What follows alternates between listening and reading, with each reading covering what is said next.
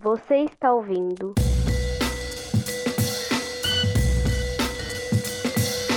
Podcast Conjunturas.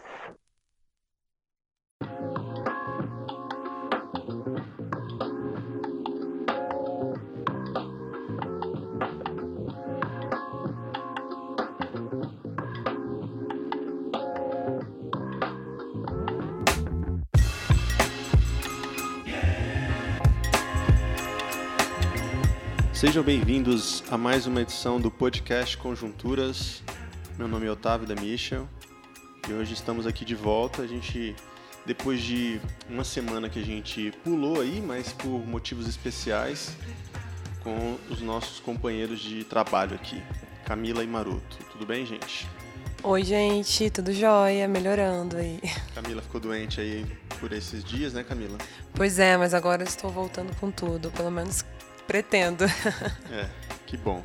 E Maroto tava viajando, né, Maroto? É, tava dando um pulo ali no Nordeste. E aí, galera, tudo bem? É, voltei, né, pra gente poder dar continuidade nas nossas programações. Pra é, dizer... Você não, você, não, voltou exatamente por isso. É. Né? Vamos combinar que você tinha outros motivos para voltar. Mas e aí, foi boa viagem? Foi, foi bom, onde? graças a Deus. Fui pra Bahia, né, Salvador, conheci a terra dos soteropolitanos a, a sua ancestralidade. É, fui conhecer minha ancestralidade. Foi pular carnaval lá. Também, né? Lógico. Você gosta de carnaval, né? Eu sou carnavalesco, né, velho? É, realmente. Eu não tenho a mínima paciência para carnaval. Mas eu admiro a festa, eu tô ligado. Você gosta de carnaval, Camila? Olha, nunca tive costume de gostar, não. Mas ultimamente o carnaval tem sido um ótimo feriado para dar uma fugida pro mato. É, não. Ou seja, isso responde. O feriado eu também adoro. Minha dificuldade é mais com as folias e tudo mais, mas eu vou de vez em quando eu vou. Então é isso, meus amigos. Estamos de volta. Para você que, que acompanha aqui esse podcast, quero deixar aqui também já o meu, o meu agradecimento como de início, né? A todos vocês que estão ajudando, colaborando de alguma maneira com esse podcast, seja divulgando, seja ouvindo e apreciando, né? Às vezes as pessoas mandam lá um ADM, um, um incentivo, um elogio, continue assim e tal. Isso é ótimo. E também aos nossos ouvintes patrocinadores, que são as pessoas que de vez em quando pingam uma moeda lá no nosso Pix. Então quero mandar um beijo aí para Adriana Carla pela sua colaboração. Nós agradecemos aqui, tá certo? Vamos conversar um pouquinho sobre teorias da conspiração e mitos. Vamos nessa.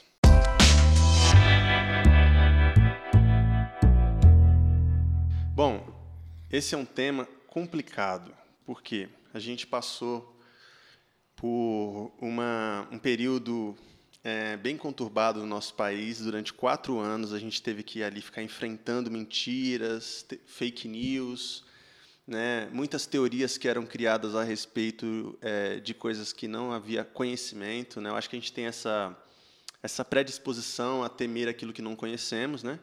Então, é, foram quatro anos de enfrentamento, muitos sites de checagem de notícias que surgiram para ajudar vocês a entenderem o que, que é verdade, o que, que é mentira.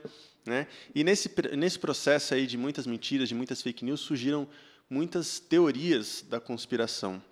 E são teorias que, às vezes, deixa a gente com medo, às vezes deixa a gente só... A gente só diverte, às vezes, a gente também, né? porque tem muita coisa que, que parece tão absurda, né? E agora o assunto voltou em voga nos últimos, nos, nas últimas semanas, não sei se vocês viram, sobre notícias de OVNIs que estavam uhum. por aí, né? Dos governos americanos, canadenses derrubando OVNIs, gastando dinheiro para derrubar o balão da galera aí que estava voando. Né? E aí a gente começa, a, a gente volta a falar sobre. Você é ligado nesse assunto aí, Maroto, de ufologia, essas Cara, coisas? Cara, já, já, já ouvi alguns documentários, já vi alguns vídeos sobre isso, mas eu não, não entro muito a fundo, não. Tenho minhas crenças sobre isso, mas é, são bem rasas, sabe? Uhum. E foi interessante porque eu estava viajando e aí, na, como eu estava viajando, eu dei uma desligada, né? Você viu que eu meio que sumi de alguns grupos e tal, uhum. para ficar mais tranquilo. Aí eu voltei e tava a, a, a, Rihanna fazendo um chá de bebê lá com, com dois times jogando, tava Você rolando... Lá, maior chá revelação da história? Mas não revelou nada. Hã? Mas não revelou nada. Não né? revelou nada. E aí, a galera batendo OVNIs aí, eu estranhei, né? Uhum. Mas é, é, interessante. Mas o, o, que é engraçado é que realmente são OVNIs, né? Se levar ao pé da letra, Sim, são OVNIs. Né? Objetos né? voadores não, não identificados. identificados né? Exatamente. Mas quando a gente fala em OVNIs, sempre vem aquela imagem eh, na nossa cabeça de disco voador, né? As coisas do tipo. Mas é interessante é, o que está acontecendo, né? A gente precisa ficar atento nisso daí. Eu acho interessante que, ao mesmo tempo que, que saem inúmeras notícias na mídia né, hegemônica sobre OVNIs nos Estados Unidos, é, ninguém está falando, a, a chata do rolê, né? Ninguém está falando sobre o que é, o desastre ambiental que aconteceu em Ohio e, outro, e outros lugares, né? O tanto de animais que morreram né, em massa e o quanto isso abafa né, problemas ambientais, catástrofes ambientais e como isso também é uma forma de criar né, um não um mito, né, não seria um mito, mas uma cortina de fumaça para os reais problemas.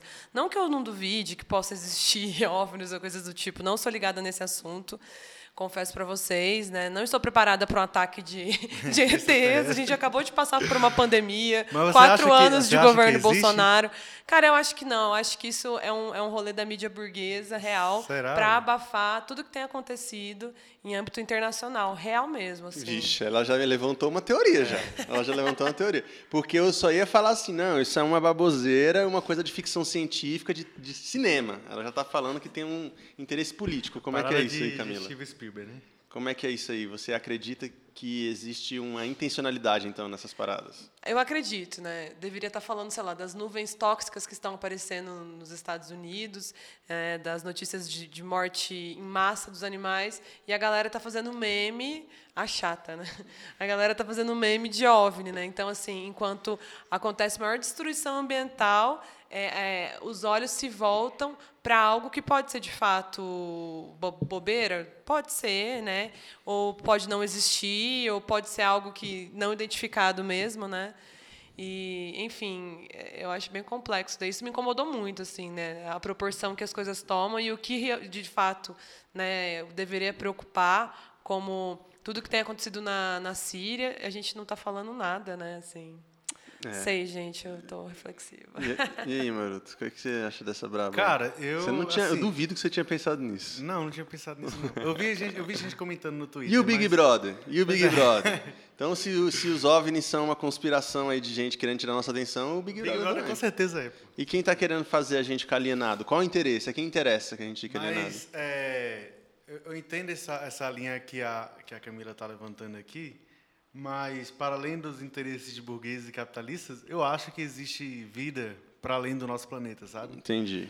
Porque, assim, eu acredito na grandiosidade de, de Deus de, como arquiteto, criador do universo, então eu acredito que seja uma possibilidade de existir vidas diferentes, né, fora dos nossos padrões também, que a gente imagina, né, um serzinho verde e tal, com olho grande. Uhum. Mas eu acredito que pode ser possível existir vida para além do planeta.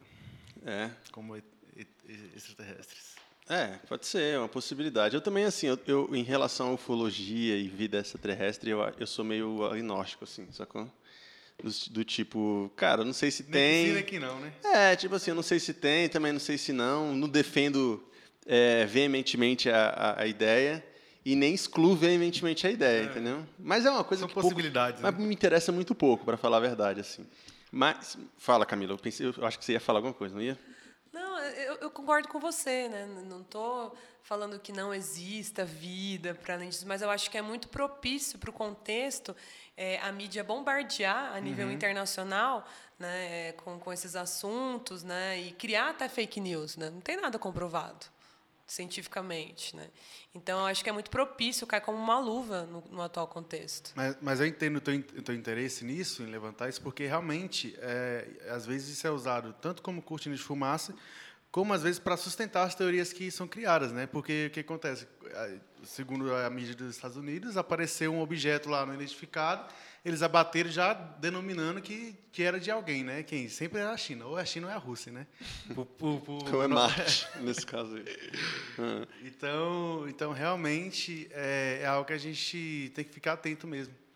É, por exemplo, a gente, assim, no Brasil, no início de 2023, surgiu uma teoria que eu gosto muito dela. É uma que eu tenho de estimação, assim que é a teoria de que o Lula morreu né? E quem assumiu foi um sósia, né?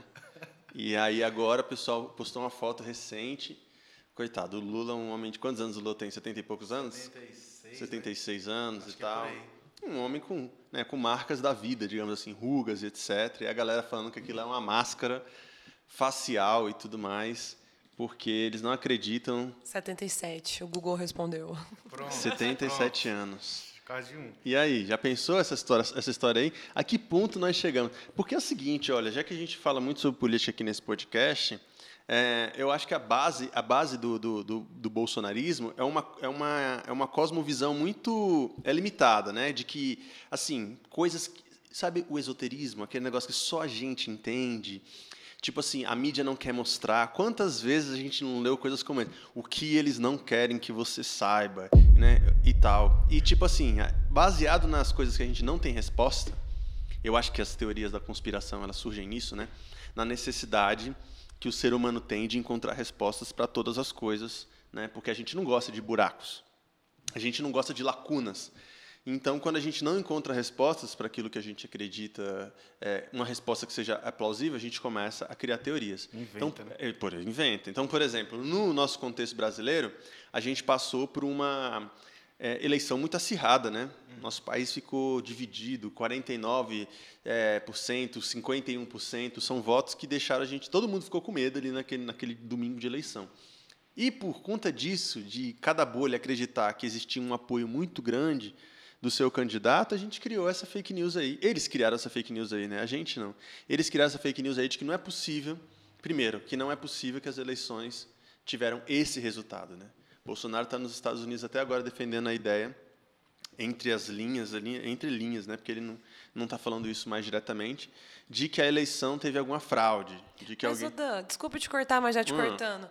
Interessante que só teve fraude nas eleições à presidência, né? Porque os deputados do Partido Liberal, né, que é a maioria da bancada do Congresso, todos tomaram posse. Ninguém questionou os resultados das eleições deles, né? É. Bia Kicis, Carla Zambelli, Nicolas Ferreira. Ninguém plantou a, a- a semente da, da discórdia, discórdia quanto a isso, né? Se a gente está falando de sistema eleitoral, então todo o sistema eleitoral deveria ser é, é, inviabilizado, né? não, não tão somente a- a- as votações à presidência. Então, assim, é o que convém, vocês não, você não acha? Claro, claro que é o que convém. Mas você vê, o Bolsonaro, ele nesse sentido aí, eu preciso concordar que o cara ele é coerente, porque é o seguinte, eu não vou defender o Bolsonaro aqui não, mas presta atenção no que eu vou dizer.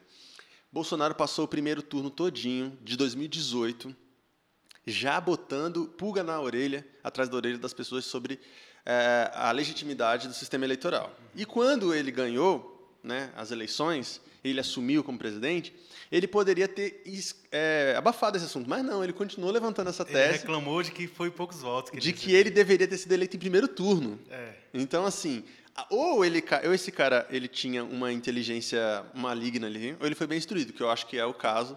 Nesse sentido aí, que eu não acredito muito na, na inteligência do Bolsonaro, não. Mas ele foi bem instruído aí no sentido, tipo assim, ó, cara, não derruba essa tese agora. Continua defendendo ela de que o sistema eleitoral é, digital, como nós o conhecemos, ele não é válido, ele não é confiável e de que você ganhou em primeiro turno. Então, tem uma narrativa aí, hein? Tem uma narrativa a ser defendida aí. É lógico que aqui a gente não está colocando em xeque o sistema eleitoral nem nada. Isso aí é papo de perdedor, né, galera? Vamos combinar. É papo de quem é, é aquele jovem, aquele menino, aquele garoto que é dono da bola, né? Que ele, quando acaba o jogo, não é, não é do jeito que ele quer, ele pega a bola e entra para dentro de casa. Acabou o jogo. É assim que eles querem Corta o agir. barato geral, né? Mas que autoestima, né? A pessoa afirmar que achava que deveria ser eleita no primeiro turno. Eu queria ter essa autoestima, pelo menos metade. Resolveria boa parte dos meus problemas. Mas você achava que o Lula ia ser eleito no primeiro turno? Não, muito pelo contrário. Eu achava que o Bolsonaro ia ganhar no segundo turno. Desde o início eu estava bem desesperançosa pelo contexto, né? Pelo como é, a, a mudança de narrativa. Eu achava que realmente o Bolsonaro ia ganhar. Uhum. É, eu, eu, eu não sei, eu, eu não lembro qual era meu sentimento à época, assim, mas eu, eu acho que. É, eu acho que o primeiro turno. Eu acho que eu, eu tava com esperança. Eu acho que eu tava com esperança. Lembrando aqui agora, porque o, o domingo do primeiro turno foi bem decepcionante. A gente ficou bem, né? Tipo, pô, não acredito nisso, não. E tal. Mas eu acho que é isso. É a. O que acontece? É o resultado da bolha, cara. Você só anda com os seus, sacou? Todo mundo que você conhece faz o L. Aí você fala, não, não é possível, né? Que esse cara vai ganhar. Até qualquer pessoa de bom senso que tu conhece, que tinha votado, inclusive num, numa terceira via possível aí, falou que ia votar no Lula. Aí você fala, pô, então não é possível essa diferença. E quando chegou ali que a gente viu que o negócio estava assim, ó, nossa, eu fiquei bastante. Eu acho que se o Bolsonaro tivesse ganhado a, a, as eleições no segundo turno, com, aquela, com aquelas técnicas lá da Polícia Federal de bloquear estrada, né, de parar ônibus e não sei o quê, eu acho que a gente não teria aceitado essa eleição é, tão facilmente, não. Não com atos antidemocráticos, e foi né? Uma, uma, e foi uma sacanagem das grandes, hein, velho? Pois é, o que demonstra que essa derrota deles foi, foi mais feia do que, do que a gente imaginava. Porque é o seguinte, roubando desse jeito, usando a máquina pública, tendo dinheiro público envolvido né, nessa campanha, tendo o poder da fala de um presidente em exercício. O cara não conseguiu ganhar, né, não conseguiu se reeleger em um país que tem um histórico de reeleger né, presidentes em segundo turno, né, para os segundos mandatos. Ele foi, o, acho que o primeiro, o único, né, que não foi reeleito. Desde a democratização ou desde a história?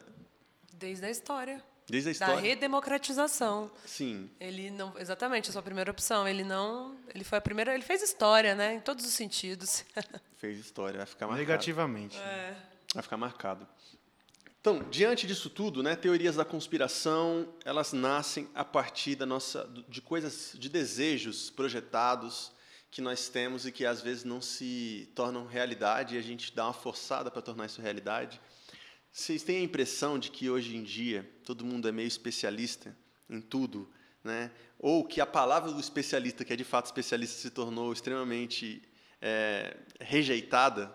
Como é que vocês veem essa questão? É porque eu, tô, eu tenho a impressão de que todo mundo virou cientista político, viu, Camila? Você que está aí na, na área das ciências que dor sociais. no meu coração. Na, na, área das ciências sociais, você sabe que assim o Twitter. Você não está no Twitter, né? Impressionante. Não, não estou há três anos. Eu acho um ambiente bem tóxico. É verdade. É tóxico, mas é bom, né, Maroto? Eu gosto demais. A gente gosta de uma toxicidade, né? Mas assim, eu gosto porque lá eu já, eu já meio que criei uma bolha também, né? Então, tipo assim, as coisas que eu não quero ver, eu silencio. Eu não consigo. Não, não, consegue, não? Eu tô até. Ah, eu, eu, tô, eu, tô, tipo, eu tô há mais de dois meses tentando. Aliás, quase dois meses tentando silenciar o Big Brother e não dou conta. então, vai chegar pra gente. Mas o que eu tava falando é sobre os especialistas. Todo mundo, hoje em dia, é especialista. De uma maneira, eu acho que a internet colabora para que você tenha opinião sobre todas as coisas. E isso é complicado. E às vezes a gente não está pronto para ter opinião sobre todas as coisas e as pessoas ficam no teu pé. E aí, você pensa o que sobre? Você tem que se posicionar, etc, etc. O que força as pessoas a serem especialistas de tudo. Você enxerga assim também? Cara, eu acho que é, não é só questão de ser hoje em dia, não. Eu penso que isso as pessoas já, já usufruíam dessa, dessa condição, sabe? De ser especialista em tudo. É, mas eu, eu acredito que a internet potencializou essa voz das pessoas. Acho que a internet que possibilitou que as pessoas cada vez mais tenham algum palco, porque antigamente onde elas falavam suas teorias em pequenos grupos, seja no seu familiar, seja ali no barzinho, tal, hoje elas conseguem falar para muitas pessoas lerem, né? Então assim, a, sei lá, hoje hoje em dia a gente tem o Rios muito forte dentro do Instagram. A pessoa posta um vídeo lá com, com certo conteúdo, alguém comenta, vai lá, 5 mil pessoas curtiram aquela aquela ideia que ele soltou.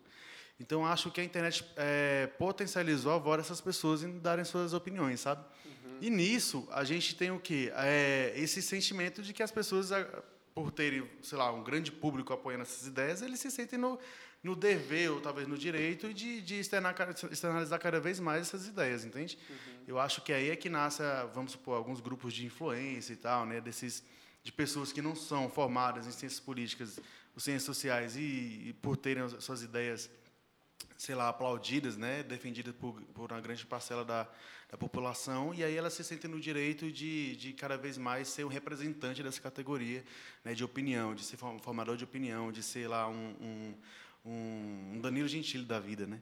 Então, assim, é, eu acho que a internet só deu força para que essas vozes, essas opiniões fossem cada vez mais é, disseminadas. Mas eu acho que a gente já usufruía desse direito de ser especialista, sabe? Pelo menos em pequenas pequenas pautas que nos cercavam no dia a dia. Agora, hoje, com a internet, com, a, com, a, com essa força que tem de, de a gente acessar cada vez mais conteúdos diferentes, você bota lá no explorar do Instagram, você vai, sei lá, de, de lifestyle a, a, a ciências biológicas. Entende? E aí você vai consumindo conteúdo e você tem cada vez mais opinião sobre tudo. Eu acredito que é uma linha muito tênue, né? Ao mesmo tempo que a internet ela amplificou a voz de muita gente que tem relevância, que tem o que colaborar, né? Concomitantemente também é, o que valida, né?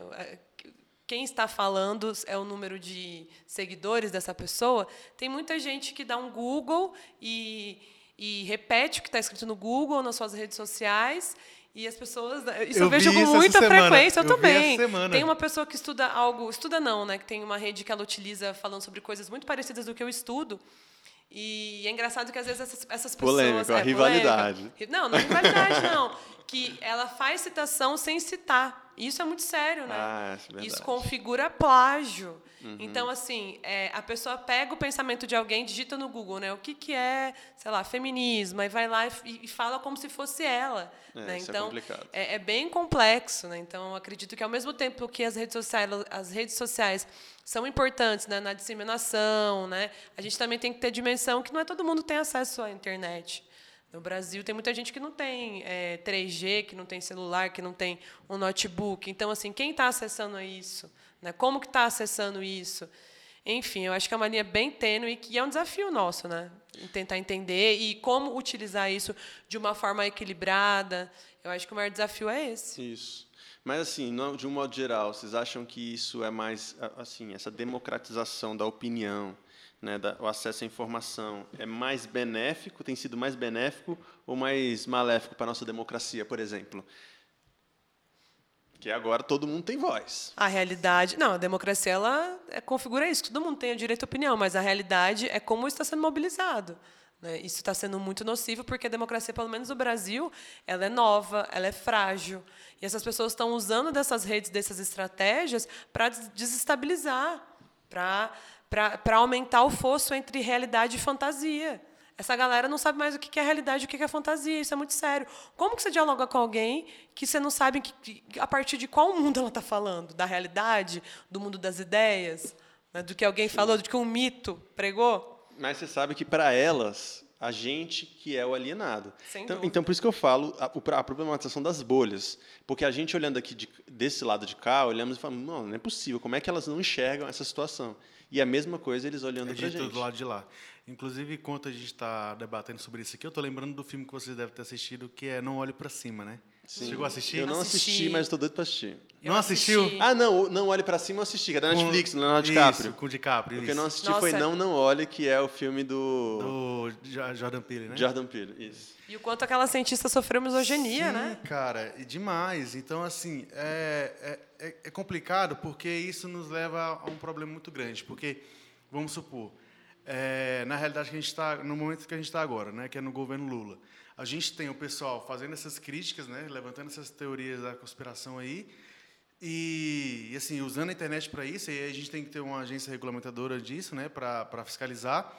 Só que é, acredito que essa agência ela é um braço do, do, do, do governo, né? E aí, assim, isso pode ser, sabe, virar vice-versa. Vamos supor que seja no governo do, do Bolsonaro e a, a, galera de esquerda fazendo críticas. É muito complexo, porque quem vai dizer se você está falando a verdade ou não, entende? Eu acho que a gente entra numa problemática muito grande. Isso para qualquer um dos lados. Eu acho que complica justamente nisso. Eu acho que. E aí tem a questão da parcialidade também, né? Que nada vai ser neutro. Por exemplo, a gente está numa onda aí agora da inteligência artificial que elas têm a sua parcialidade também. Ou seja, é muito complexo onde a gente está entrando, entende? Eu acho que o problema ele vai cada vez mais aumentando, vai cada vez mais se tornando uma, uma, uma, uma, uma bola de neve, né? Então, assim, eu acho que é, a internet tem seus benefícios, mas ela gera esse grande problema para a sociedade, porque isso reflete diretamente a nossa vida diária, sabe, no nosso cotidiano, como, como foi decisiva para a mobilidade do, do, do, dos candidatos ao governo na internet. Sim, sim. O, a, a, o evangelho, o cristianismo, ele é baseado numa grande contação de muitas histórias. Né? Eu nem estou aqui dizendo que essas histórias são é, verdadeiras ou falsas. Ainda não cheguei nesse ponto. A questão é que, se você pegar todos os, os, quatro evangelhos ali, você vai ver Jesus contando um monte de parábolas, são historinhas. Né? Os antigos, o Antigo Testamento é recheado de, de histórias, a gente conta e o, da vida nossas existências, o Golias, etc, etc. Tem algum, algum mito evangélico, algum imaginário que, que, você, que é o seu preferido e que você sabe que é uma coisa cristalizada, que seria difícil? Cara, é, tem muitas, né? Lembrar agora de cabeça é difícil, mas tem muitas, né? É, inclusive, eu gosto muito do personagem que é minha mãe, porque ela, ela representa muito bem isso, né? É, minha mãe não tem o ensino, o ensino é, regular completo e tal, então ela tem muito reflexo dessa, desse imaginário popular, sabe? Às vezes coisas que passava na, na, televisão, de algumas tragédias, e aí ela solta aquela, é, isso é o fim do mundo, isso está na Bíblia, né? Uhum. Então, isso acontece muito, né? É, a gente imaginar que, por exemplo, é, acredito que esteja até na pauta, sobre os relatos que vêm do Apocalipse, né? Então, tinha uma da minha mãe, quando eu era mais novo, que ela dizia que o, o Apocalipse não poderia ser lido. Aí, então, aí ela carregava isso. Aí eu, eu não tinha muito conhecimento, né? Que eu era muito novo. E aí eu perguntava, né, por que, que não pode ser líder e tal? Ela não, aí ela tinha a crença, né, toda definida. Mas ler o Apocalipse poderia atrair, uma, atrair uma, algo maligno, né? Poderia, sei lá, é, invocar algo que não que não fosse bom. Então, viagem. é, era viagem. E assim, eu, eu, eu cresci com esse, com esse terror, né, na minha cabeça. Com então, medo do apocalipse. Com medo do apocalipse. Até quando eu me, me, me converti, virei crente, e aí fui vencer esse medo, né? Ah, vou ler Apocalipse, já que está aqui, não é possível que não é para ler, né? E aí li, e aí com o tempo fui começando a estudar e é, tive outra interpretação. Mas isso acontece muito, velho, na nossa realidade, sabe? Eu acho que são de fato são histórias. E aí tu, tu citou a questão do Novo Testamento, e a gente tem essas quatro narrativas diferentes, e a gente precisa entender que a origem dessas escrituras começa na oralidade, né? E a gente precisa entender e não entrar numa, num anacronismo de que aquilo que está escrito lá é literal. E não é, ele não tem a, a, intenção de ser literal, ele não tem a intenção de ser biográfico com a, com a história sobre Jesus, ele não tem essa intenção. O princípio que, que não da... tem? Não entendi, desculpa. O, é, você está falando ainda do Apocalipse? No, não, do, do, Novo Testamento, dos ah, quatro entendi. livros da, dos Evangelhos. Dos evangelhos é. Então você tem as narrativas diferentes porque eles têm princípios. E são os princípios dentro de uma comunidade oral que se sobressaem nessas histórias. Entendi. Entende? Nós, com, os, com nossos olhos de hoje, ocidental, com dois mil anos depois passados, é, que a gente passa a, a buscar nesses textos é, uma certa literalidade, uma certa realidade daquilo que está escrito. E não é. O, o princípio de textos que vêm de uma comunidade oral são outros, não os que a gente tenta buscar hoje em dia, entende? Então você não acredita na literalidade dos evangelhos, é isso? De muita coisa na Bíblia, amigo. Entendi. Não, verdade, eu concordo com você, eu também não acredito em muita coisa. Mas os evangelhos, para mim, até então é novidade. Mas tá bom, é uma boa, é uma boa, é uma boa discussão, é uma boa Sim. discussão. Agora, o texto de Apocalipse é super complexo. Você é filha de pastor, né, Camila? Você sabe como é que é é um assunto delicado para tratar na igreja. Os, os, evangélicos adoram esse assunto, hein? Sim, não. Demais. Eu lembro que era o terror, né, da galera, principalmente das pessoas mais mais novas. Mas eu sempre gostei. De Apocalipse. Sempre gostei, porque eu acho que sempre foi mobilizar, sempre não, né? Pelo menos os espaços aos quais eu eu circulava né, na, na, na, igreja e tudo mais, era usado muito como uma métrica de, ó, se você não agir conforme as escrituras, pode acontecer isso, as consequências, né? Mas eu tinha, eu, eu, tinha ali uma pulga atrás da orelha. Eu sempre fui bem curiosa. Eu pensava, será que é essa a interpretação mesmo? Não tinha leitura, não tinha nada, não tinha nenhum pra, nada para me embasar. Mas eu questionava muito como era anunciado. Primeiro que essa questão de quem anuncia, né? Sempre é, são homens e sempre assim, é, não abrindo para o diálogo.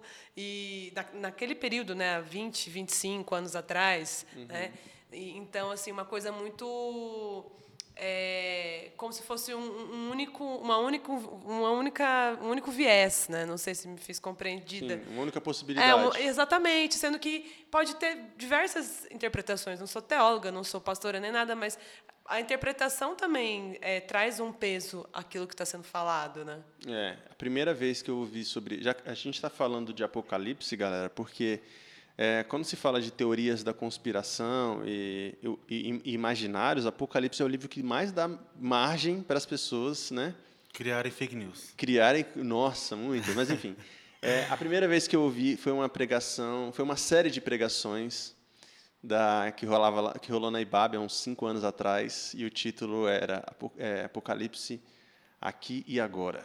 E eu lembro muito bem que isso aí me abriu a mente de uma maneira muito especial, porque o Ed é um cara muito querido, né, e trouxe várias, várias é, referências teológicas a respeito da, da, da, forma de interpretar aqueles textos, né, o, toda, toda a sua, o seu contexto político, uhum. o quanto que, que João estava ali né, é, se referindo muitas vezes ao Estado romano, à perseguição da igreja do primeiro século, uma série de coisas. Né? Mas também não é um campo que eu, que eu surfo, não, entendeu? Tipo, é, eu sei que as pessoas adoram ouvir sobre isso, já me pediram muitas vezes, ah, vamos falar sobre o fim do mundo, o fim dos tempos e tudo mais. Eu dou uma evitada, porque não é uma coisa que eu, que eu, que eu me sinto segurança, né? Tipo, para trocar isso é, ideia. É, isso é masoquismo, né? Porque a pessoa Mano, já vive o fim do mundo e ela ainda quer que seja. Mas para elas é outra realidade, cara. Tipo assim, é estar preparado para a volta de Jesus, entendeu? Uhum. Então eu quero entender quem são os sete cavaleiros do Apocalipse. Eu quero entender quais são as pragas, qual o momento, quem vai, como é que é o a besta que sai do mar. A besta e o anticristo, como é que eles são? Porque é a pessoa quer identificar quando rolar, tá ligado? Parte de uma boa vontade, mas não tenho interesse nenhum nisso, nenhum. Eu acho que, mas assim, eu quero deixar claro uma coisa: não estou aqui fazendo ou menosprezando uma forma de interpretar a coisa. Só estou dizendo que, ao meu ver, é, tem muito mais a ver com um contexto é, político-social do que com, uma, com, com, com, Como é que é a expressão que se usa para falar sobre o fim dos tempos, que me fugiu da... Escatologia? Da, escatologia. Tem muito mais a ver do que um texto escatológico, tá Sim. ligado? E, e, é interessante porque o, o, o, João, quando escreve esta, esta, esta carta, que tem por nome Apocalipse, que significa revelação, ou seja, algo que está sendo revelado a ele, ele está fazendo justamente críticas meio que veladas a esse estado de perseguição. Entende? Eu acho que é, a gente tem que se atentar ao contexto histórico da parada. Né? É, João, como tantos outros judeus da época, segue uma, uma filosofia de apocalipsismo, de serem apocalipsistas. O que significa? Que eles têm, na sua, na sua vivência, a certeza de que algo está para ser modificado. Inclusive, nesse momento de, de, de perseguição, de é, sofrimentos, é onde cada vez mais se fortalece essa crença de que é o quê? De que Deus vai intervir nesse sofrimento que nós estamos passando agora, de que algo vai acontecer agora. Então, e, e tem suas, suas vertentes desse apocalipsismo, né? E esse gênero literário, ele, ele surfa dentro disso, né? Ou seja, é um resgate da memória judaica junto com aquilo que está acontecendo agora. E, se, e aí nasce a interpretação, essa revelação. Entende? O livro de Apocalipse, como tantos outros é, livros de Apocalipse que existem para fora da Bíblia, são dentro dessa, dessa, dessa condição. Entende? De fazer esse resgate da memória do povo judeu e fazer uma análise junto dessa, dessa crença é, sobre essa realidade que está sendo colocada. É nesse sentido que Apocalipse é escrito. Não para Entendi. Prever, sabe, supor como é que vai ser o fim do mundo. É, é tenso. Mas, assim, dentro dessas teorias da conspiração e, dessa, e, dessa, e desses mitos, o Maroto já falou um aqui que ele abriu né, o jogo. Eu quero, que vocês, eu quero colocar vocês no lugar de. A Bíblia começa e termina com mitos. Hã? A Bíblia começa e termina com é, mitos. É, sim. Começa em Gênesis e termina em Apocalipse, sim. com esse estilo literária. Se bem que Apocalipse não é, não é literalmente mitologia, né? Sim. É, é outro estilo literário, né? Sim. De é, escatológico e poético, tem muita coisa ali envolvida. Mas, enfim, eu quero colocar vocês nesse lugar de vulnerabilidade aí e perguntar a vocês se tem alguma dessas teorias da conspiração que já pegou vocês, assim, que você falou, cara, não só no passado, mas no presente. Porque aqui é a hora de você admitir, assim, eu tenho dúvida se isso aqui não é real, entendeu? Alguma coisa que você considera assim, ah, de repente, se eu falar isso aqui em voz alta, pode ser estranho, mas eu tenho minhas dúvidas. Cara, a, a primeira que eu lancei aqui sobre a questão do, do, dos ETs, eu acredito, velho. Não, beleza. Eu acredito. Camila, Camila. Mas Nossa, eu sou muito cética tem... quanto a isso. não, não é possível, que não teve sou... nenhuma que você falou assim, hum, essa aqui... Essa aqui é forte, vê essa aí. É forte. Ai, não consigo nem ter nenhuma lembrança. É? É. O Maroto acredita em vida extraterrestre. Eu acredito. Ah, eu acredito que em Marte tem vida. Não sei que tipo de vida, que tipo de, de ser que vive lá, mas acredito que existe vida pulsante, um organismo vivo. Sim. Em Marte. É, eu acho que a gente, a gente tem alguma. Como é que eu posso dizer? Alguma comprovação disso? Não, né? Então, por enquanto, é teoria mesmo, né? Não, ele, ele, né, né, eles estão fazendo as viagens lá, né? As é. Acreditam é- nisso aí? Vocês acreditam Ah, nisso Sei lá, mano. Ô, assisti um filme que chama. Ai, meu Deus, estava com o nome aqui para dar indicação, inclusive, mas daqui a pouco eu lembro. É, é um filme sobre o fim do mundo, com um diretor muito famoso. Foi o pior filme que eu já assisti no cinema. É aquele de 2012? É o diretor do 2012. É Merik o nome do, do o sobrenome do diretor, mas o filme eu esqueci o nome agora. Mas enfim. A história do filme é basicamente o seguinte: eles é uma viagem do, do, do homem à Lua lá, eles mandam o homem para a Lua e quando o homem chega lá na Lua ele percebe que a Lua é um holograma. Isso é uma teoria da conspiração, de que a Lua é um holograma. Sim. E a Lua é um holograma oco, e aí eles começam a viajar dentro daquele holograma. É um filme horrível, e eu assisti no cinema. Por quê? Porque eu falei, pô, 2012 é um bom filme, Independence Day é um bom filme, eu gosto desses filmes de fim do mundo, Apocalípticos, né? adoro.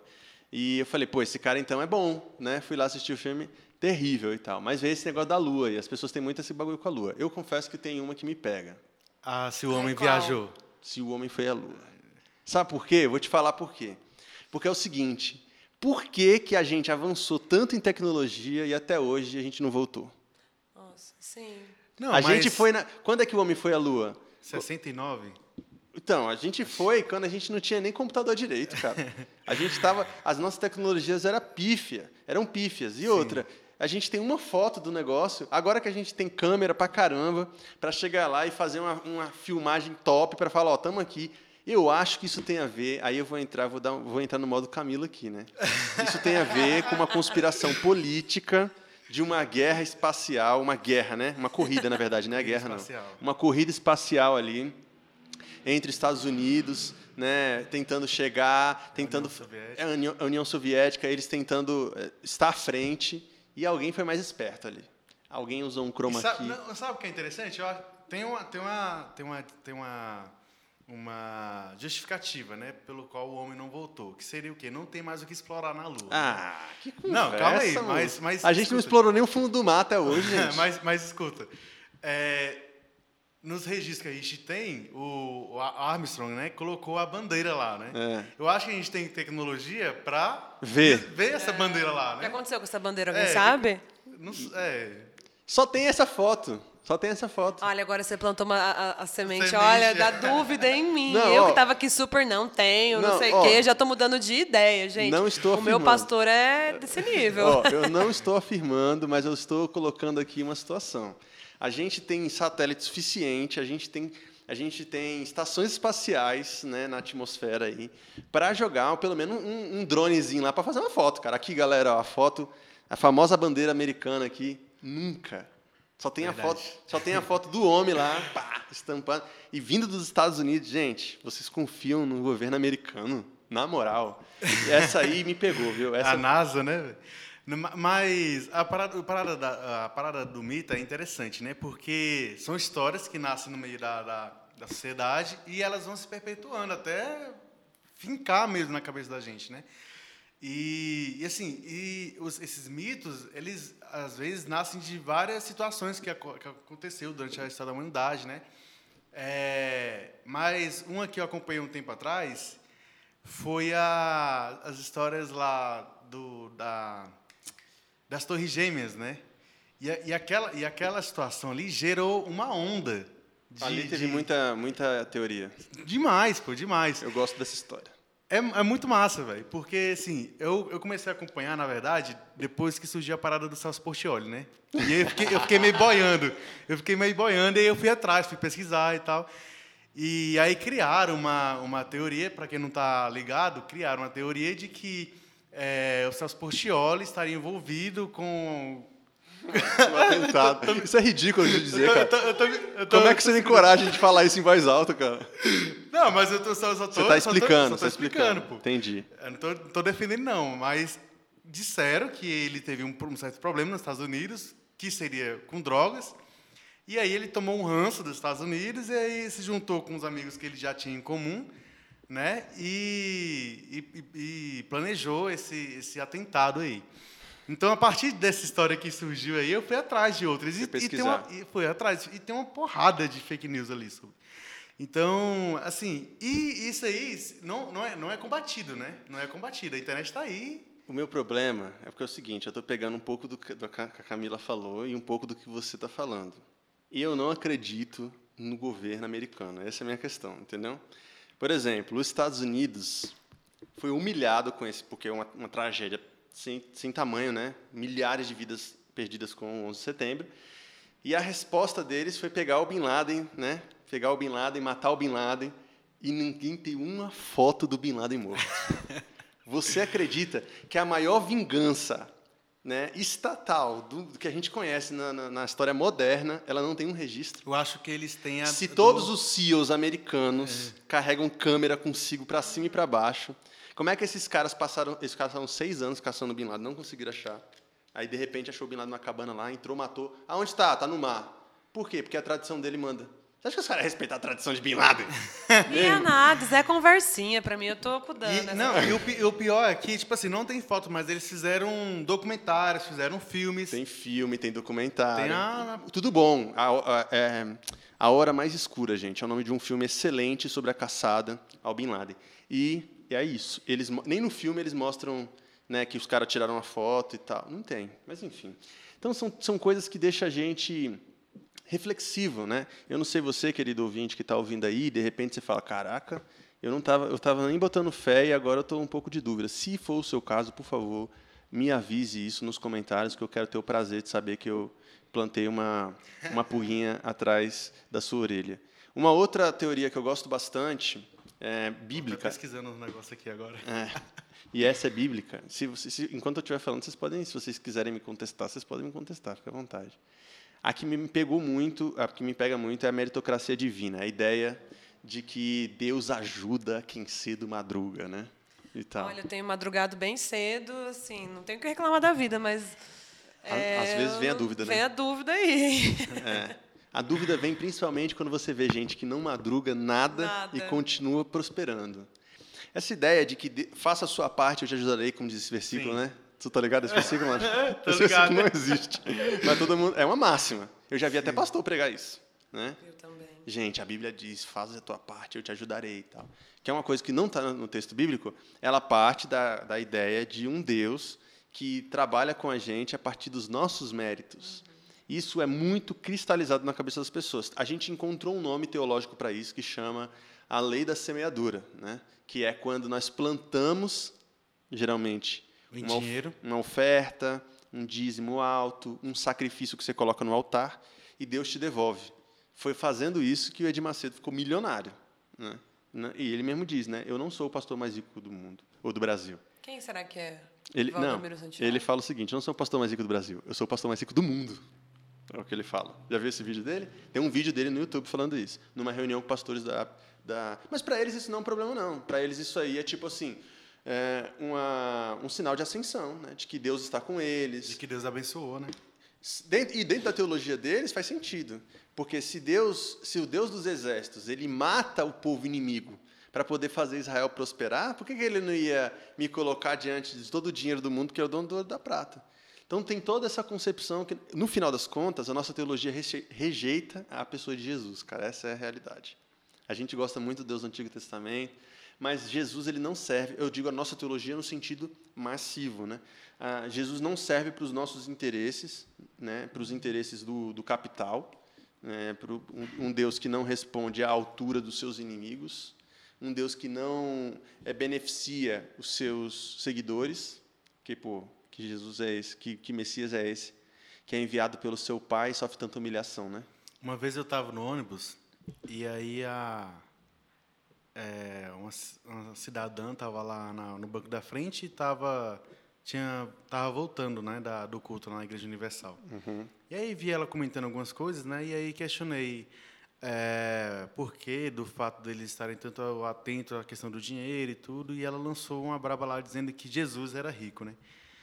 E aí eu fui buscar na memória em qual momento eh, da vida de Jesus ele usufruiu de uma grande quantidade de dinheiro, porque ele nasce em, em uma manjedoura, vive a vida peregrinando, não tem uma casa própria no, no seu nome, não tem nada, morre, precisa de um túmulo cedido por uma pessoa rica. Ou seja, em qual momento que ele foi rico, ele não usufruiu dessa riqueza dele, sabe?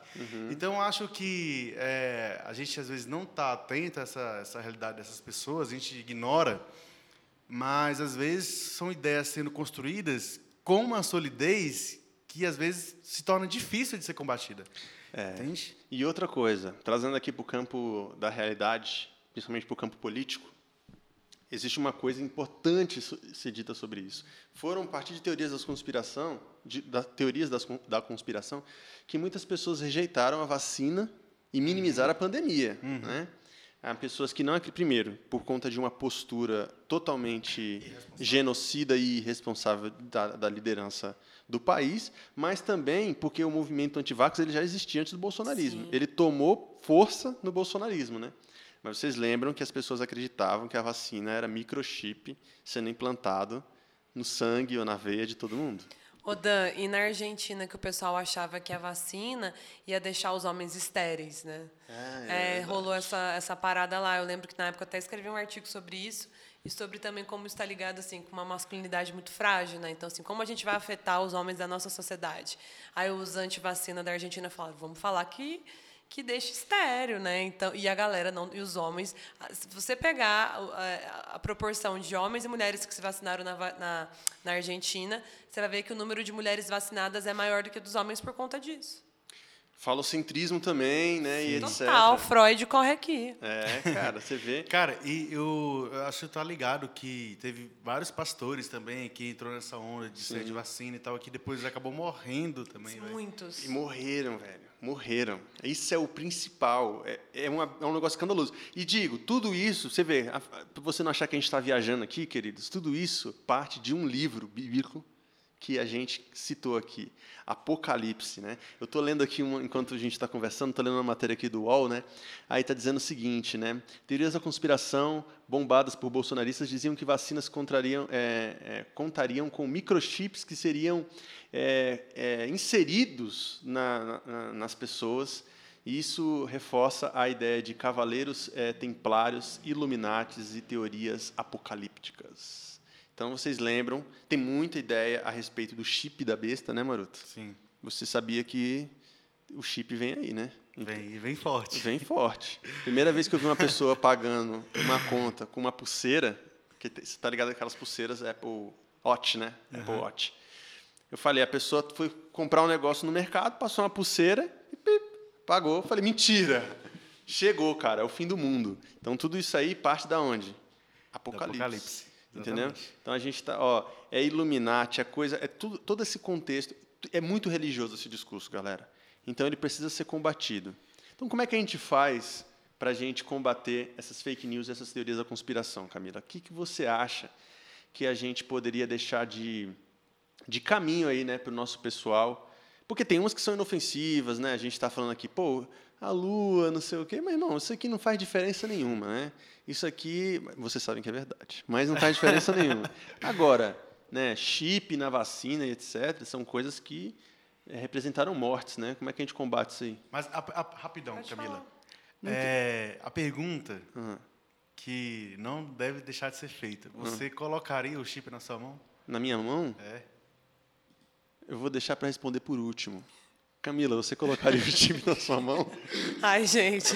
Um Vou chip- fazer a Glória Pires, prefiro não opinar. Tá, tudo bem. E você, Maroto?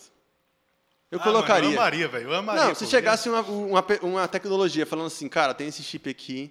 Agora, se viesse um negócio de tipo mão e testa, eu acho que eu ficaria bolado.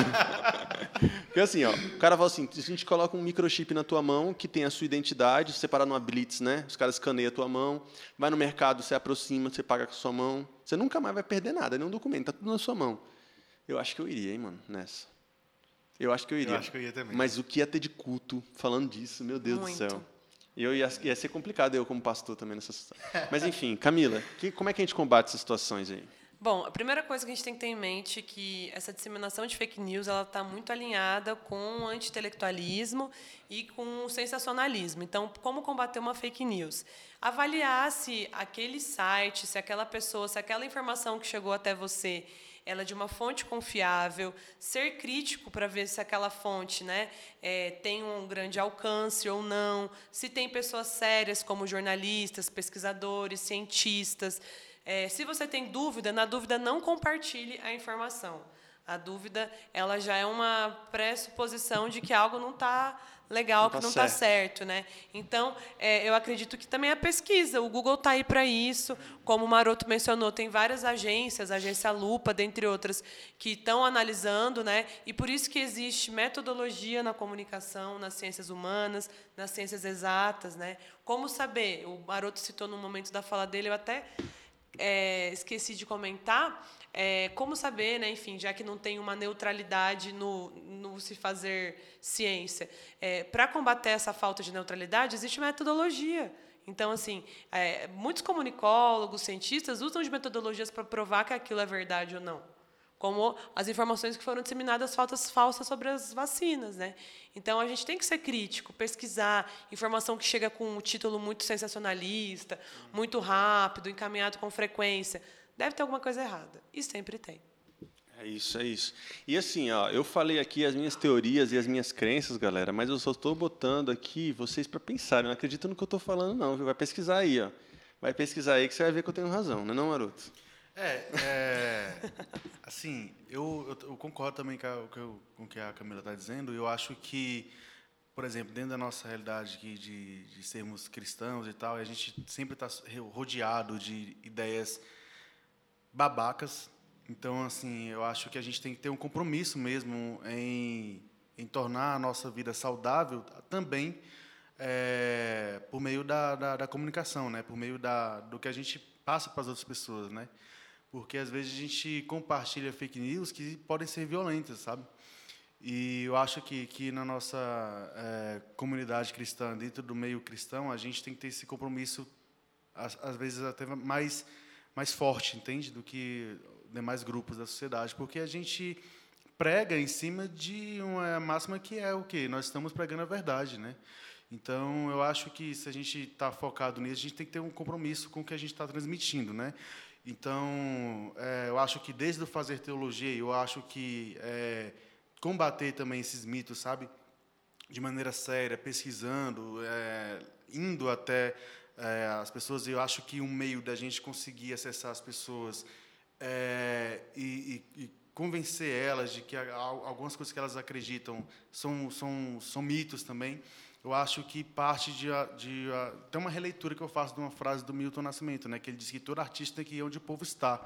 Eu acho que o teólogo também precisa ir aonde o povo está, sabe? Que é para poder falar a linguagem das pessoas, sabe? E, e o teólogo está acostumado com a academia e tudo mais. Eu acho que às vezes falta essa sensibilidade de acessar a linguagem das pessoas, sabe? De transmitir aquilo que as pessoas entendem também. É, então eu penso que a gente tem que ter um compromisso no, no que a gente está compartilhando, sabe? Seja numa pregação, seja num, numa mensagem no WhatsApp, seja em qualquer situação. Eu acredito que esse compromisso em buscar uma, uma criticidade, ela é demasiadamente importante. Eu acho que ela rende bons frutos para nossa sociedade. Quero só reforçar uma ideia aqui para a gente concluir, que é o seguinte: é, apesar de eu concordar, né, com vocês, eu também vejo um desafio aí, que é a gente fala assim, ah, vai pesquisar, vai estudar, não sei o quê. Só que, eh, se, dependendo do que você for pesquisar, dependendo do que você for estudar, você vai pegar muita coisa enviesada e que só vai reforçar a sua teoria, né? Então, assim, eu estou falando isso por conta... Ó, um estudo que, para mim, foi muito difícil de fazer foi sobre sexualidade. Um estudo teológico sobre sexualidade. Porque tudo que eu pegava para ler sobre sexualidade, que era publicado, que era acessível, que era barato, né, que eram publicações conhecidas em português, etc., sempre tinha o mesmo viés, entendeu? Então, para eu ler o contraditório, para eu ter acesso a outras teologias, foi difícil, eu tive que conhecer pessoas e tal. Então, uma alternativa né, que, eu, que eu dou a vocês, uma possibilidade, além disso que a Camila e o Maroto falaram, é também o diálogo, galera, com o diferente. O diálogo com o diferente. Não fique só na sua bolha, converse com as pessoas. Eu gosto de uma, de uma máxima que eu vi uma vez o, o Galo falando, né? Galo de luta. E ele falava o seguinte, cara, ele troca ideia com muitos motoboys, ele é motoboy, e ele fala assim, cara, tem às vezes eu chego lá na rodinha, o motoboy tá falando lá sobre a teoria da conspiração da Terra plana e não sei o quê. Aquilo ali o cara se sente especial, cara, porque tipo assim, ele nunca foi ouvido por ninguém, ninguém parou para trocar ideia com ele. De repente ele começa a falar uma coisa que todo mundo fica, como é que é isso? Me explica mais e tal. Aí você chega lá e fala assim, você é burro, você você tira aquele cara ali daquela situação, o que, que acontece? Você só cria uma resistência, velho. Uhum. Então assim, escute, é, mas provoque as pessoas, sacou? É, tire elas do lugar de conforto delas porque isso eu acho que é bem proveitoso. Não é isso? Então tá bom, então. Certamente.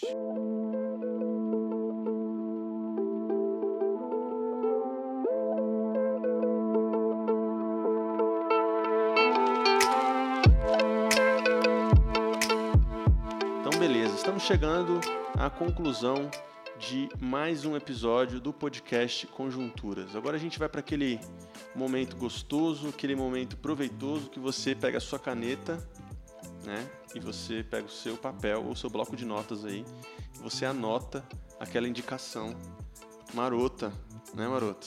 Eu gosto muito desse trocadilho, cara.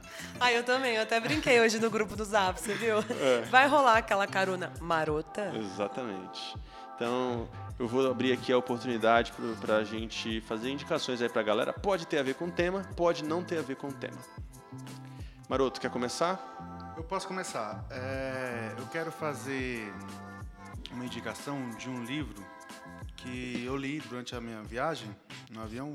Ele é bem rápido e eu li, eu li assim, para sair um pouquinho do, do que eu estava habituado, que é o livro do Mário Sérgio Cortella, que se chama O Melhor do Cortella: Trilhas do Pensar, Ideias, Frases e Inspirações, que ele escreveu para celebrar os seus 30 anos de, de escrita, né? É, e outra indicação que eu quero deixar é justamente do filme que eu comentei mais, mais, mais cedo, que é Não Olhe para Cima, está disponível na Netflix. É, e aí, se, se essas indicações não estiverem muito acessíveis para o nosso público, na próxima eu trago algo mais fácil. Não, acho que sim, eu não olhe para cima. Quem não tem Netflix tem a senha de alguém. Quem não tem a senha de alguém tem um site aí que você pode conseguir isso. Não vou dizer quais, né? Camila, quer fazer uma indicação? Olha, é, tem uma jornalista que sofreu muita retaliação no governo Bolsonaro, Patrícia Campos Melo, que ela tem, ela escreve muito sobre fake news e, e foi muito atacada por isso. Então eu quero só indicá-la né, na condição de jornalista, de alguém que, que combateu isso, de que sofreu retaliação por conta é, de ampliar a sua voz sobre é, as problemáticas da fake news. Então é ela que eu indico. E porque eu ia indicar o Não Olhe para Cima, só que o maroto roubou a minha indicação. Fica aqui a minha nota de repúdio. Brincadeira, gente. Ó, oh, tem um filme, já que a gente falou do Não Olhe para Cima, que chama-se Não Não Olhe, que é do Jordan Peele, que é um diretor excelente, diretor de Corra, de Nós, né? Então, é um diretor que racializa muitas pautas e agora ele veio racializar a pauta das teorias da conspiração também. Eu acho que tem a ver com bagulho de ET e essas coisas aí. Acho que você vai gostar, Maroto. Vou assistir.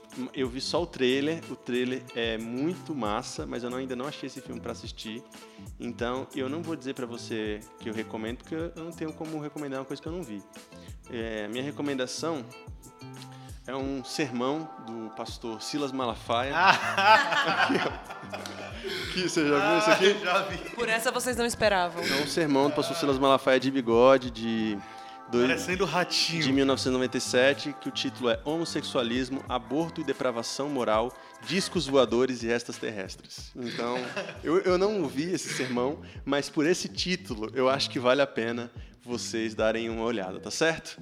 Então, então é isso, meus amigos. Estamos ficando por aqui em mais uma edição do podcast Conjuntura. Se você gostou, não esquece de fazer aquele barulho, né? Como num show.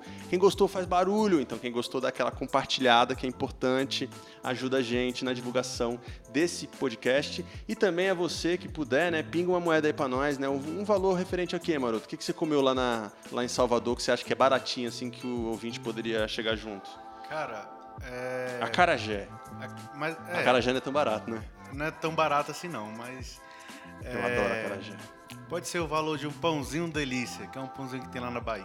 Pãozinho delícia. Que é isso? É um pãozinho que doce. Eles, é meio doce com com parmesão em cima, ralado e tal. Ele é bem exótico, bem diferentinho. É, aí, ó, pronto, um pãozinho delícia. Você pode. Quanto que é um pãozinho delícia? Que eu também não, não sei. eu não né? sei, eu comi no hotel. Ah, Nós, safado. a- nós podemos incentivar as pessoas a pesquisarem. Então pronto. Se for barato, irmão, uma, uma dúzia de pãozinho delícia. Pode pra ser, nós. exatamente. Mas manda aí o valor que você quiser no Pix se você puder, tá certo? Ajuda a gente. É, podcastconjunturas.gmail.com. Estamos chegando ao fim, até mais. Nos vemos na próxima. Tchau, tchau. Falou, galera. Tchau, gente.